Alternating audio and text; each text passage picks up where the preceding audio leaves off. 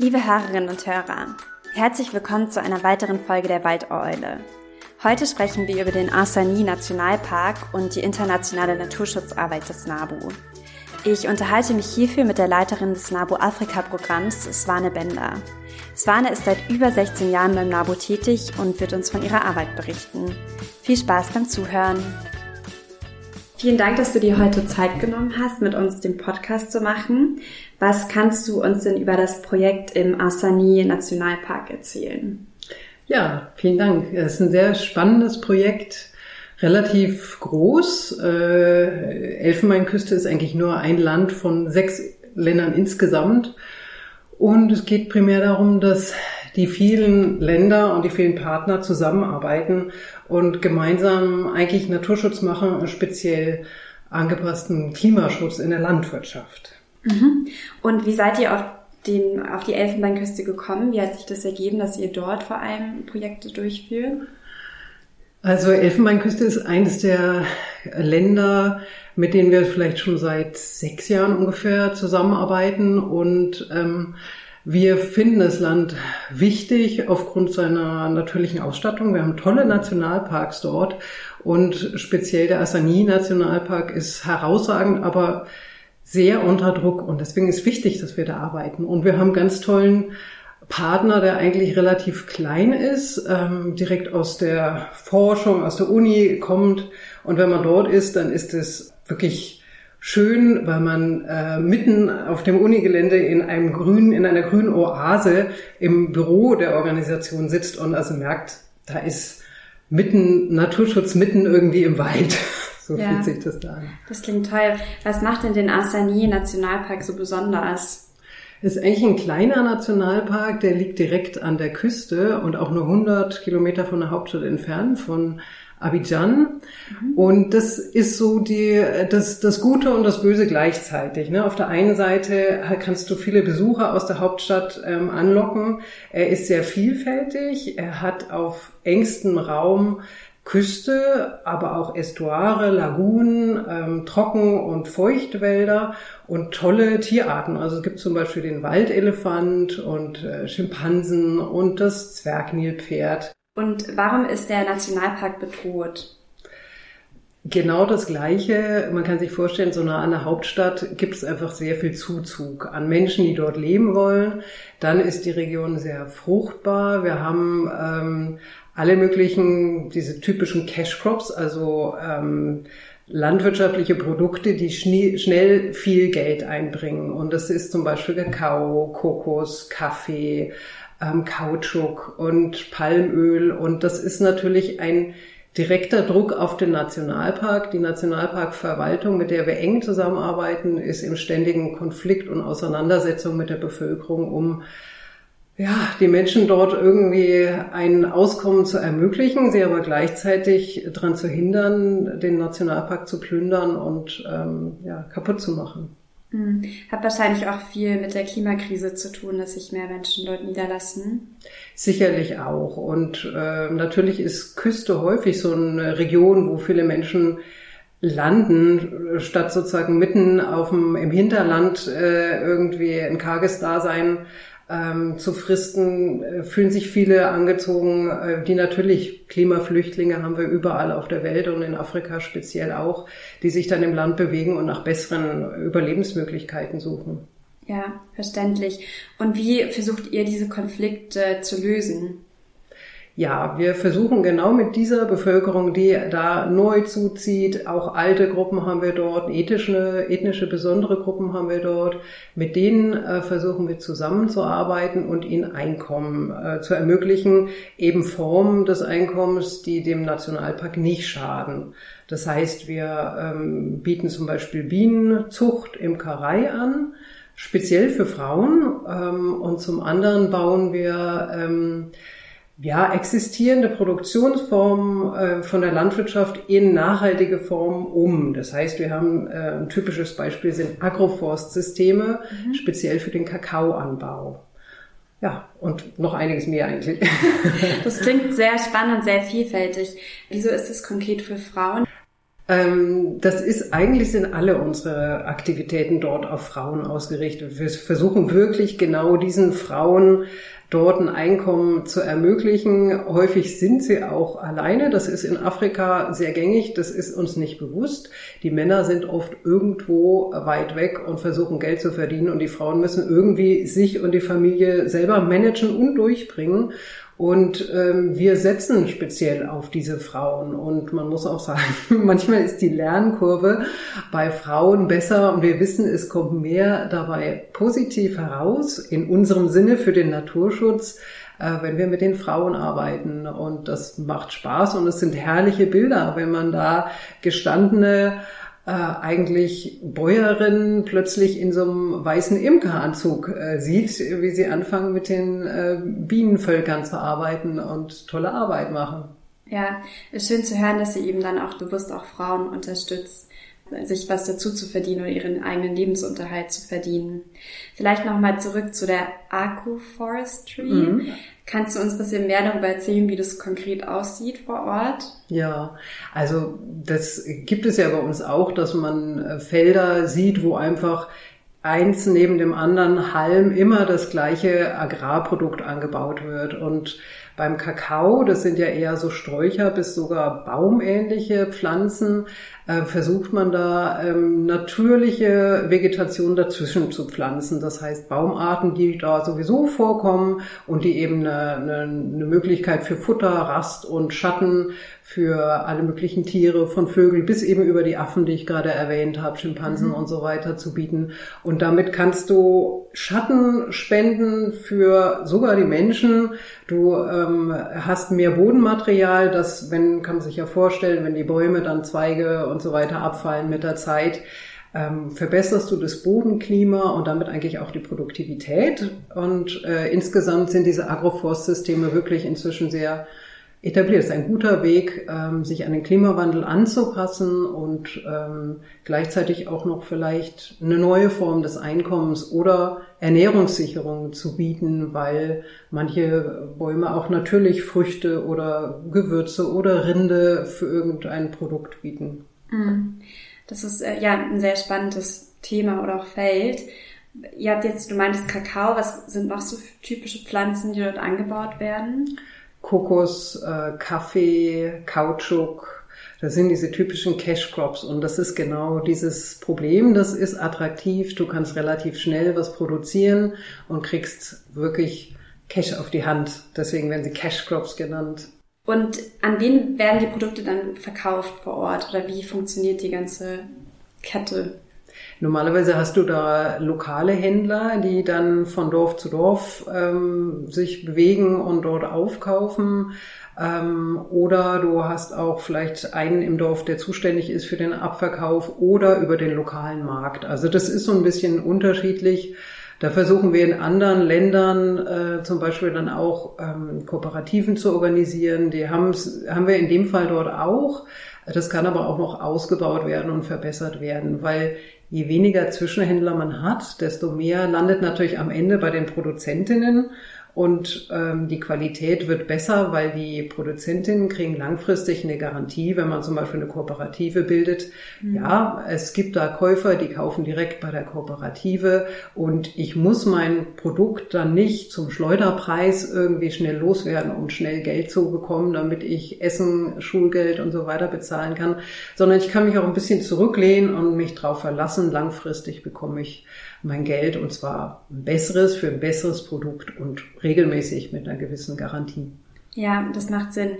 Und du meinst ja vorhin, ihr arbeitet mit einer Partnerorganisation dort zusammen. Kannst du uns ein bisschen mehr über die Menschen der Organisation erzählen? Ja, gerne. Ja, die Organisation heißt SOS Forêt und ist eine noch sehr kleine äh, Naturschutzorganisation im Land. Die sind, wie der NABO auch, Partner im BirdLife International Netzwerk. Das heißt, wir sind sozusagen äh, Schwestern oder Brüder im, im Geiste und arbeiten zusammen. Und in dem Fall haken wir SOS Foré so ein bisschen unter und unterstützen die eben in ihrem Wachstum speziell.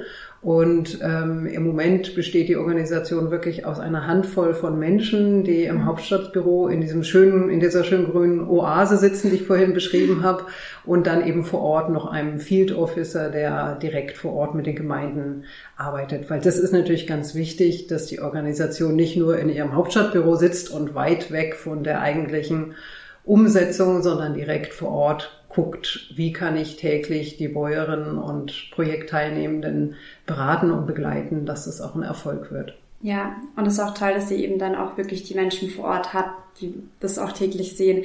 Wer hat die Organisation gegründet? Weißt du mehr über darüber? Das ist äh, ein älterer Herr, der direkt von der Uni kommt. Eigentlich ein Uniprof, kann man gar nicht mhm. anders sagen. Ähm, ein sehr fideler, ähm, unheimlich angesehener Mensch. Er hat eine besondere Eigenheit. Er tritt mich immer im farbenfrohen kurzen Hemd auf. also ähm, ja, ich arbeite gern mit ihm und er ist beherzt und ist sehr gut vernetzt, was natürlich wichtig ist, dass man, wenn man schon eine kleine Organisation ist, dass man dann ein sehr gutes Netzwerk im Land hat und mit den ganzen wichtigen Behörden auf politischer Ebene eng vernetzt ist, um äh, eine gute Zusammenarbeit zu gewährleisten. Mhm.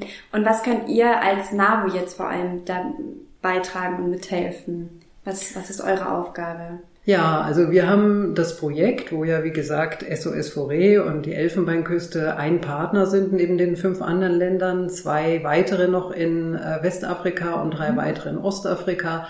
Und wir vernetzen diese sechs Organisationen, damit die gegenseitig im Süd-Süd-Austausch voneinander lernen und auch von uns als der großen Schwester, Bruder, wie auch immer wir das sagen, nennen wollen, ähm, lernen können. Wir machen regelmäßig Webinars online, wo mhm. sie ähm, verschiedene Themen sozusagen ihr, ihre Kapazitäten aufbauen können. Das sind einmal wirklich so Organisationsentwicklungen, und äh, ganz praktische Themen. Wie mache ich meine ähm, Projektabrechnung oder meine Finanzadministration effektiver, besser, professioneller, aber dann auch so der Austausch zu Naturschutz. Ähm, und wir fördern im Rahmen dieses Projektes daneben dann eben auch, dass diese Partner sich ähm, zweimal im Jahr in ihrer Region treffen. Mhm. Das heißt, es kommen jeweils drei Organisationen plus der NABO zusammen und dann ähm, schaut man vor Ort sich dieses Beispiel, in dem Fall eben Elfenbeinküste, genau dann im Assani Nationalpark, äh, gemeinsam an und lernt voneinander und sieht, äh, was da passiert. Und wir haben ganz tolle Erfolge schon ähm, eingefahren, weil jetzt ganz äh, spontan, ohne unsere Aufforderung, diese Partner sich untereinander vernetzen. Und wir haben gerade gehört, dass also äh, verschiedene Bauern aus dem Projekt in Kenia nach äh, Tansania gereist sind, um dort das Kompostieren zu lernen, Toll. weil die Organisation so begeistert war, wie das da läuft. Und das ist das, was wir uns wünschen. Wir wollen vernetzen, Wissen aufbauen und die Partner so in die Position bringen, dass sie eigenständig in ihrem Land guten Naturschutz machen können. Ja, das klingt toll, dass sie auch da die Zusammenarbeit fördert. Was sind denn so die größten Herausforderungen jetzt in der internationalen Naturschutzzusammenarbeit? Das ist wie überall das Geld. das liebe Geld fehlt fast immer. Und äh, tatsächlich äh, haben wir ja gerade sehr viel globale Herausforderungen und gleichzeitig neben der Finanzkrise haben wir fortschreitend äh, ökonomische Entwicklung, wir haben den Klimawandel und wir haben die Artenkrise und wir haben diese Themen, die wir nicht selber aufhalten können, mit denen wir aber täglich konfrontiert sind. Und deswegen ist das ein bisschen ein Wettrennen, wo wir versuchen müssen, möglichst schnell gute Arbeit zu machen, um bestimmte Ökosysteme erhalten zu können.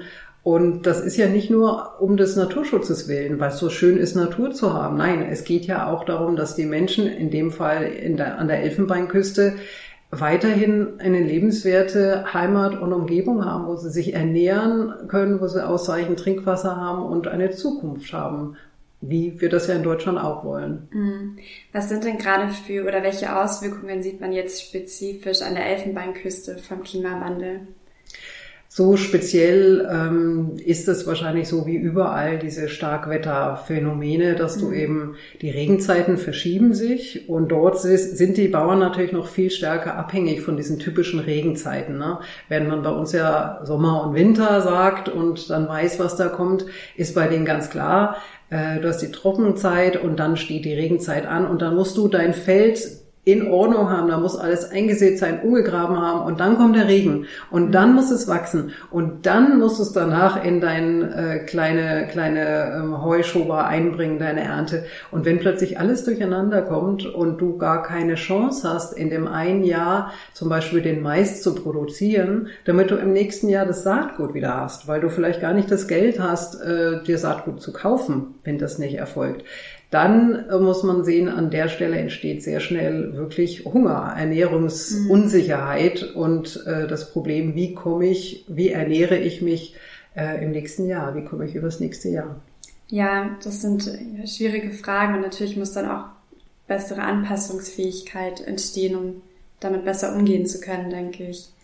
Genau, ja. Und da sind so Agroforstsysteme, die ich ja gerade schon ein bisschen vorgestellt habe, genau eine gute Maßnahme.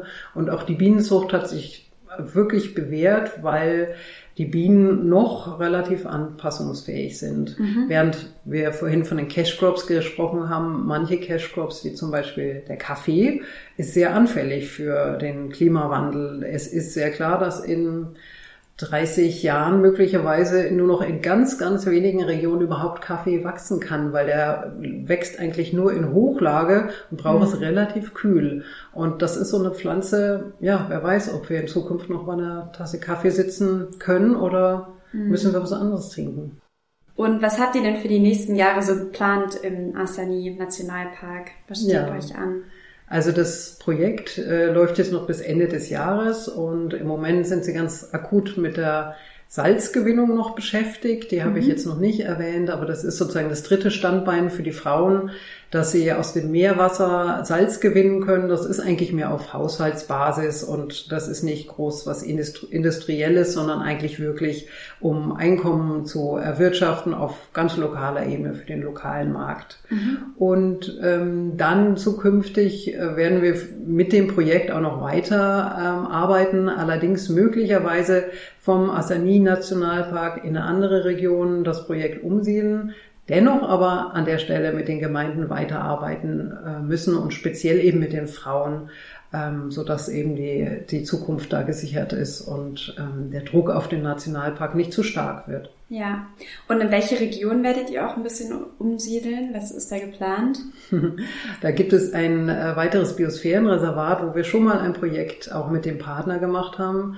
Ähm, das Komue ähm, Biosphärenreservat ist gleichzeitig auch noch Nationalpark, auch eine sehr spannende Region. Wir haben uns in dem Fall ähm, dafür entschieden, mit dem Nachfolgeprojekt in die Region umzusiedeln, weil wir gerne darauf hinarbeiten wollen, dass diese Partner in den sechs Ländern, wenn möglich, grenzübergreifend arbeiten können. Mhm. Und an der Stelle kann man direkt ans Nachbarland sozusagen andockend äh, ein Schutzgebiet von Schutzgebiet zu Schutzgebiet sozusagen arbeiten. Und damals haben wir dort ein Vogelmonitoring mit aufgebaut, was weiter übernommen wurde durch die Nationalparkbehörde und umgesetzt wurde. Und das ist auch ein sehr spannender Nationalpark und ich glaube, die meisten Antilopen bisher ähm, in meinem Leben gesehen. Toll. Und ähm, ja, spannende Region auch. Ja, klingt sehr spannend.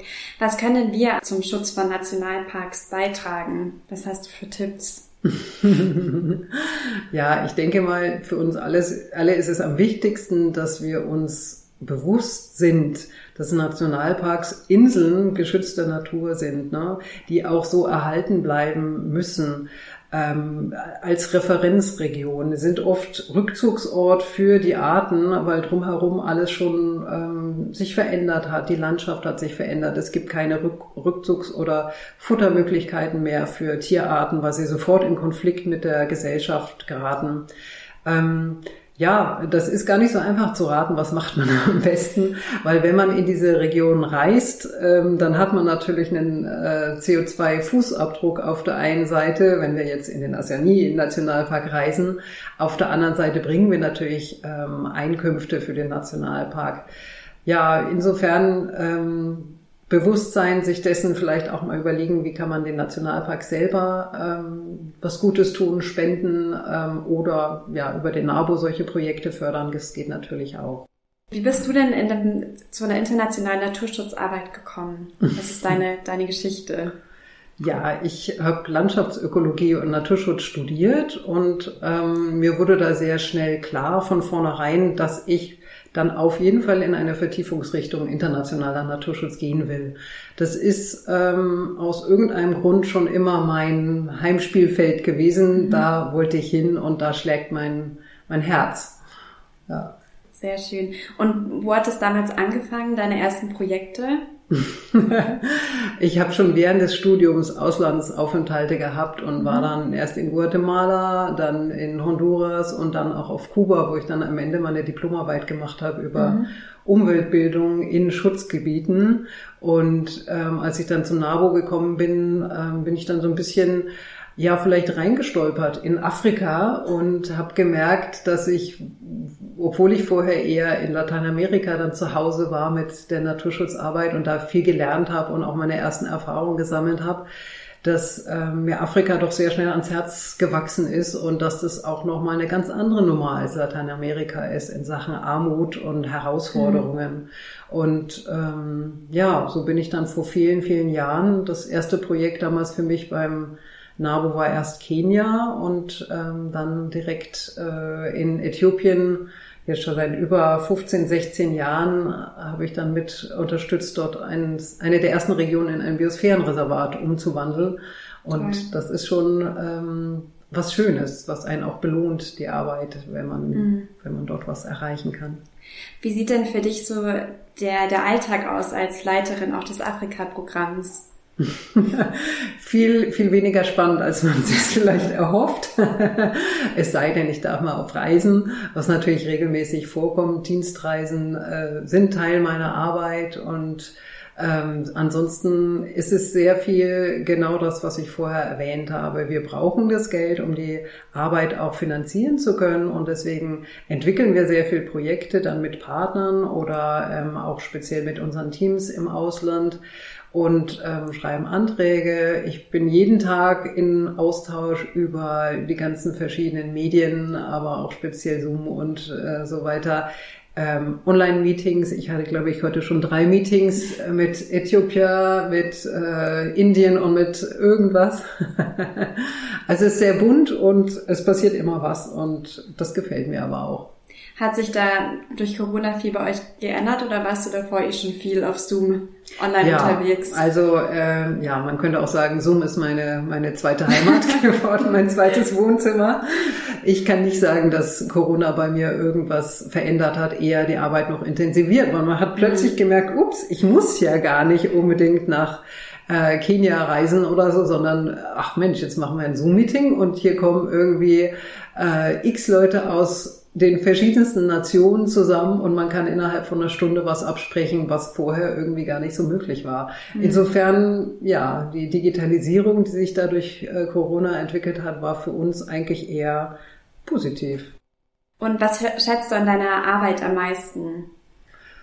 Ja, mein Herz schlägt für den Naturschutz. Ähm, für mich ist wichtig, ähm, da wirklich was zu erreichen. Ich bin persönlich immer am Boden zerstört, wenn ich von wenn ich mit Zerstörungen konfrontiert bin oder davon höre, das tut mir im Herzen weh und damit kann ich nicht gut umgehen. Und von daher, was immer wir Positives erreichen, wo wir ein Gesetz verändern können, wo wir ein Gebiet unter Schutz stellen können, wo wir vielleicht eine Art irgendwie ermöglichen, wieder ein lebbares Ökosystem vorzufinden, das macht mich glücklich. Und die Zusammenarbeit mit unseren Partnern, speziell eben auch mit den afrikanischen Partnern, das belebt mich. Und wenn da ähm, entsprechend auch Freude und Dankbarkeit entgegenkommt für die Zusammenarbeit, das ist das, was mich motiviert und mir Spaß macht. Ja, kann ich verstehen. Was wünschst du dir denn für die Zukunft jetzt im internationalen Naturschutz? Ah, mehr Geld. Nein, ich wünsche mir natürlich, dieses Geld ist leider ein limitierender Faktor, um die mhm. Arbeit umsetzen zu können. Ähm, aber wenn man sich wünschen könnte, dann würde ich mir wirklich wünschen, dass ähm, wahrgenommen wird, dass ökonomische Krisen natürlich unser Leben bestimmen und viele äh, im Moment akute Herausforderungen politischer Art, Krieg und so weiter. Das ist alles schlimm. Aber uns, uns muss immer bewusst sein, wir haben nur diesen einen Planeten und wir äh, verschrotten den gerade. Und ich wünsche mir einfach, dass das Bewusstsein da ist, dass diese ganzen Thema, Themen wie Klimakrise, Artenkrise, das muss im Vordergrund stehen. Denn wir sind Teil des Ökosystems wir können es nicht ganz bis zum Ende ausrauben und ausnutzen. Ja, was man bei euch eben auch sieht, dass Naturschutz keine Grenzen hat. Nun habe ich noch ein Suite of the Week vorbereitet. Diesmal habe ich Neuigkeiten von unserer NABU Internationalen Naturschutzstiftung.